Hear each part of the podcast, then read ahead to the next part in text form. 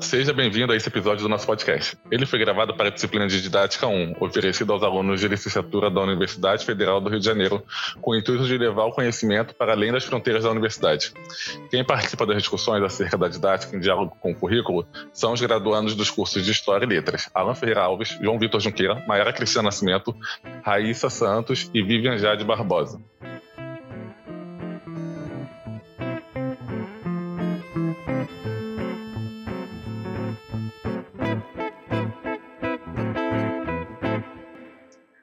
Como ponto de partida do nosso podcast, vamos falar sobre currículo.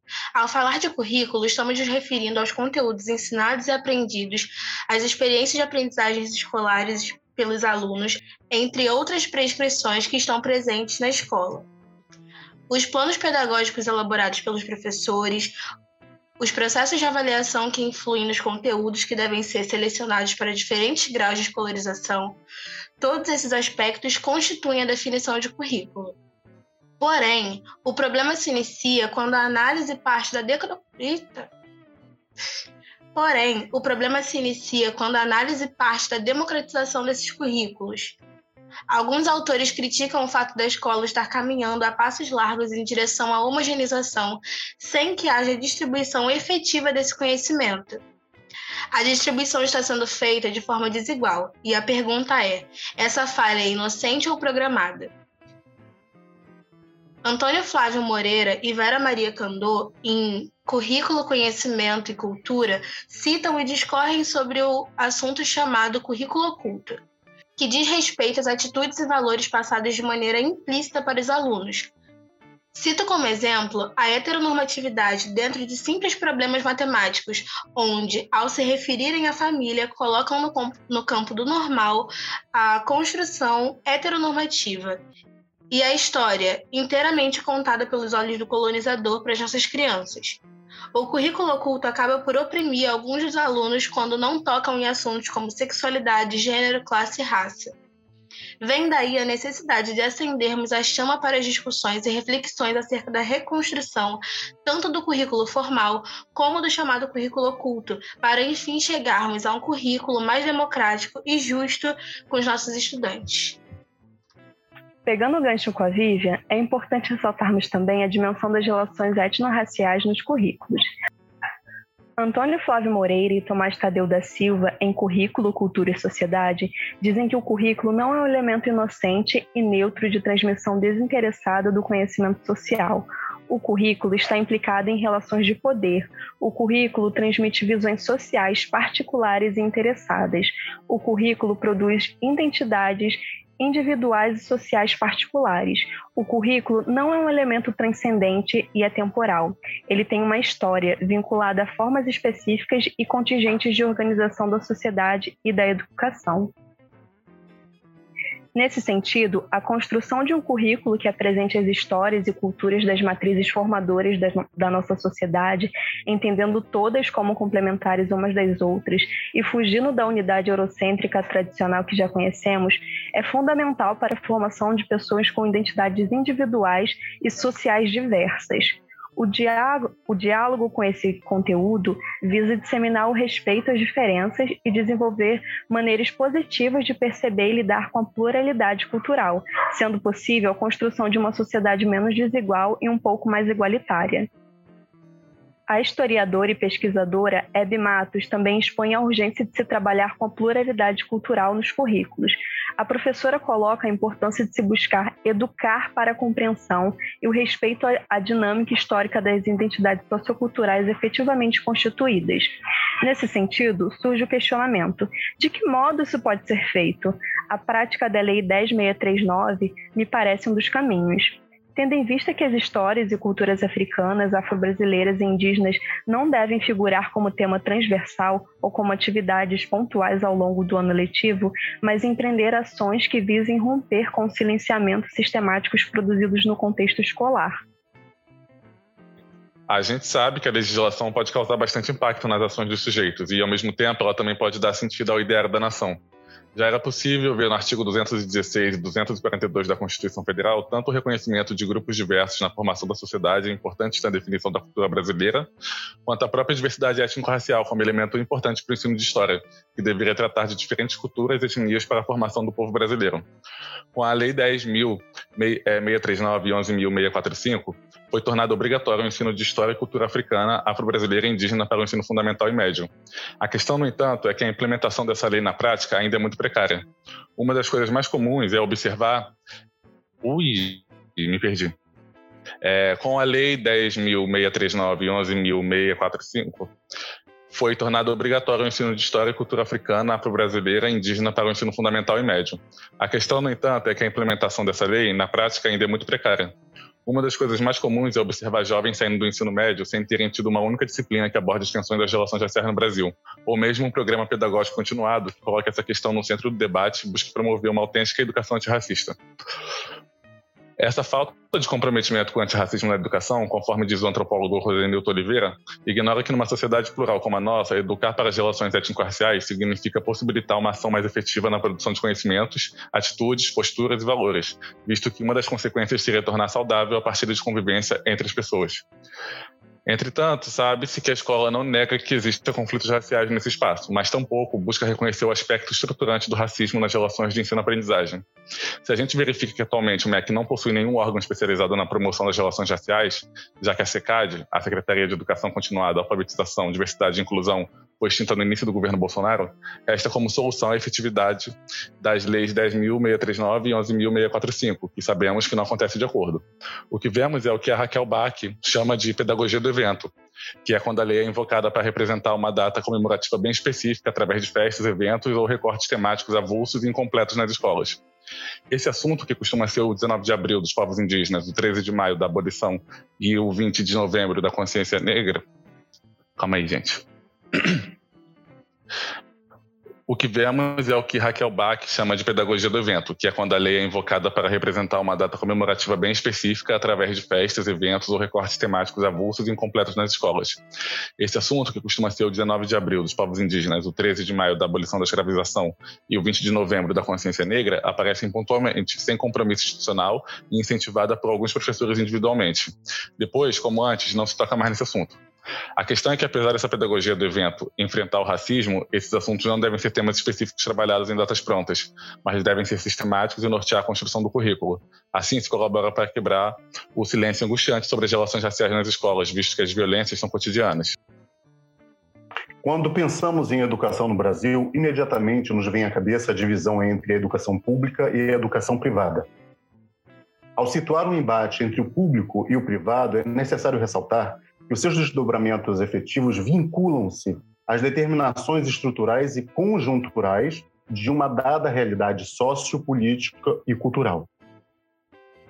No primeiro governo Vargas, na década de 1930, temos uma nova configuração do aparato estatal, ao qual se deu a tarefa de conduzir o país a uma modernização educacional, mas com raízes fincadas no conservadorismo da elite econômica, política e religiosa essa postura conservadora avançou para a consolidação da estrutura capitalista e de suas correspondentes relações sociais. O desenvolvimento urbano e as atividades ligadas a este ambiente, em especial a área industrial, mantiveram os traços sociais e ideológicos oriundos do nosso passado rural, escravocrata e autoritário. Seguindo a lógica capitalista, a educação tem enfrentado processos mercadológicos atendendo uma demanda individual e não um direito social.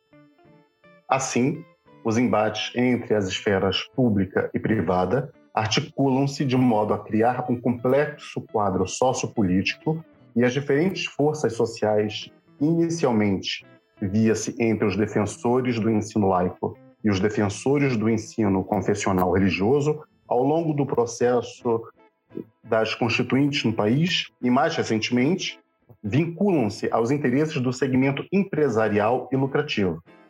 Um fato chocante é constatar que um aluno do ensino médio público do estado do Rio de Janeiro não possui alicerces educacionais para passar no vestibular da universidade que este mesmo estado administra.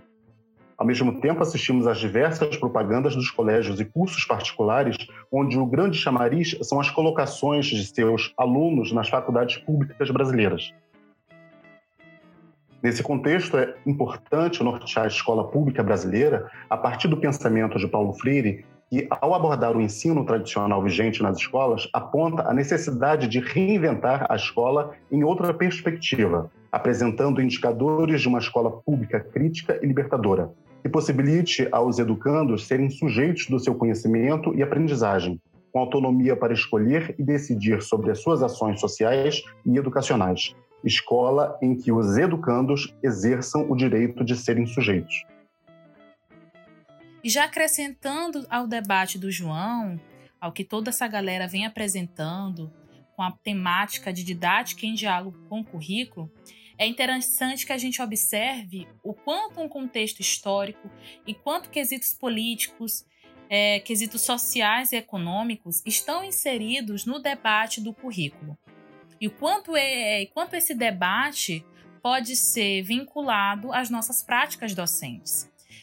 É, sou graduanda em Letras Espanhol pela UFRJ e eu não poderia né, me isentar de falar sobre o movimento que vem adentrando é, a nossa prática docente, é, a nossa prática também como discentes, né, porque estamos num processo de formação como professores e nesse quesito somos alunos também, que é o movimento do FICA Espanhol. Né? É, sabemos que a, os novos direcionamentos curriculares brasileiros vêm, é, retirando né, uma série de, de disciplinas, é, disciplinas principalmente da área de linguagens e da área da, e, e áreas humanas. E uma dessas disciplinas retiradas né, é, da nossa base nacional comum curricular e é interessante até que a gente frise né, esse debate sobre o que seria, então, uma base nacional comum curricular. Será que existe um aluno comum brasileiro? O aluno do setor urbano, ele é o mesmo aluno do setor rural? Né? O aluno periférico, ele existe uma, um, algo de comum com o aluno, é, é, um aluno que tem uma condição mais abastada?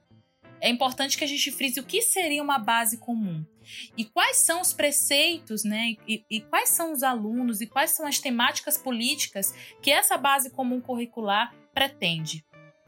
A retirada do espanhol é, se tornou uma grande discussão para todos nós como discentes e docentes também, né, já que estamos nesse percurso formativo. E a, a nova Base Nacional Comum Curricular, né, já vigorando em 2017, não existe nenhuma menção da língua espanhola. E é importante que a gente questione isso porque vivemos em um contexto de 85% de fronteira espanhola. E porque o Brasil, como um país latino-americano, deseja se esquivar, deseja apagar sua memória latina e como isso está incrustado em debates políticos. Lembrando que a, a, a inserção do, do espanhol como disciplina obrigatória foi oriunda também de práticas é, políticas, como o próprio PT, o, o ex-presidente Lula, em que vigorou a disciplina como língua espanhola, principalmente por quesitos do Mercosul. E trazemos é, é, vemos agora o Brasil se isolando de todo esse contexto prático de língua espanhola para aderir apenas uma prática da língua inglesa.